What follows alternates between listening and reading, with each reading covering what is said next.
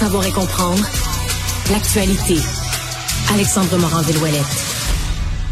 Alexandre, euh, ça fait 24 heures que l'idée circule qu'on serait proche de la fin des bagarres dans la Ligue de hockey junior majeure du Québec.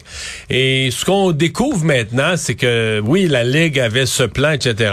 Mais la Ligue est pas toute seule là-dedans. La ministre Isabelle Charret, elle les suit de très près. Oui, elle a même eu des rencontres avec eux aujourd'hui pour tenter de préciser le plan exactement pour ces fameuses suspensions inconduites de partie qu'on donnerait aux joueurs qui se battraient dans la Ligue de hockey junior majeure du Québec. Et de dernière heure, Mario, on a confirmé finalement aujourd'hui l'embauche de Mario Cecchini à la tête de la LHJMQ justement. Donc va remplacer le commissaire Courteau qui va partir, c'est confirmé dans la dernière minute. Mais oui, Isabelle Charret qui a dit aujourd'hui qu'elle est pas satisfaite des sanctions qui sont proposées par la LHJMQ parce que on le disait hier, ça va entraîner une inconduite de partie. Donc par exemple, je me bats, il reste euh, trois minutes à la game, je frappe quelqu'un en face.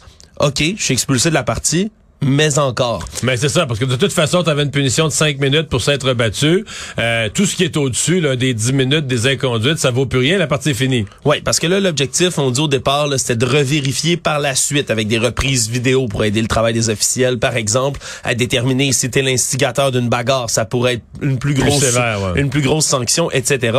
Mais ce qu'on dit du côté de la ministre, elle demande qu'il y ait une expulsion ainsi qu'une suspension d'un match à chaque fois que deux joueurs jetteraient les gants sur la glace de la JMQ. Donc, on veut aller plus loin du côté de la ministre Charret, qui a même dit que si les propriétaires des 18 équipes de la LHJMQ se plient pas à cette demande-là, elle n'écarte pas la possibilité d'utiliser le pouvoir législatif, de même passer une loi pour l'imposer, même si elle dit, bien évidemment, qu'elle veut pas en arriver là du côté du gouvernement. En ce moment, c'est une pénalité de 5 minutes, inconduite de 10 minutes qui est proposée dans la Ligue d'hockey junior majeur pour ce genre d'infraction-là de bagarre. Il y en a eu 79 des combats cette année dans les 536 premiers matchs de la saison. Beaucoup moins que, euh, par exemple, ce qui aurait été le ratio là, par rapport au nombre de parties, mettons, il y a, il y a, il y a 5 ans ou il y a 10 ans. C'est en forte diminution. Oui, c'est en forte baisse. Mario, moi, j'ai discuté euh, étrangement avec quelqu'un qui connaît bien le milieu de l'arbitrage. Mon père, qui travaille, euh, ça fait au-dessus de 40 ans, je pense, qui arbitre dans toutes sortes de ligues de hockey.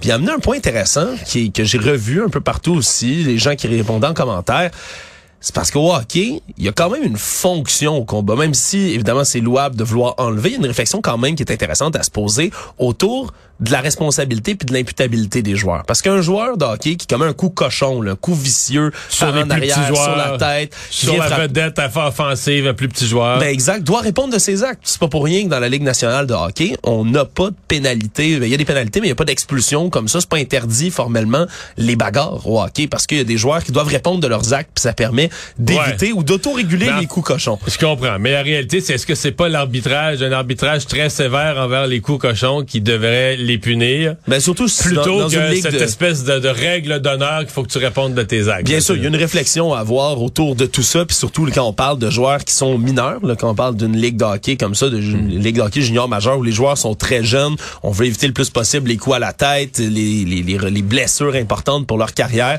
C'est certain qu'on pourrait viser une interdiction plus complète, mais c'est quand même une réflexion intéressante à se poser. Après tout, Wayne, Wayne Gretzky aurait pas eu la carrière qu'il a eu sans Dave Semenko, qui était le gros goon qui l'accompagnait sur sa ligne tout le temps.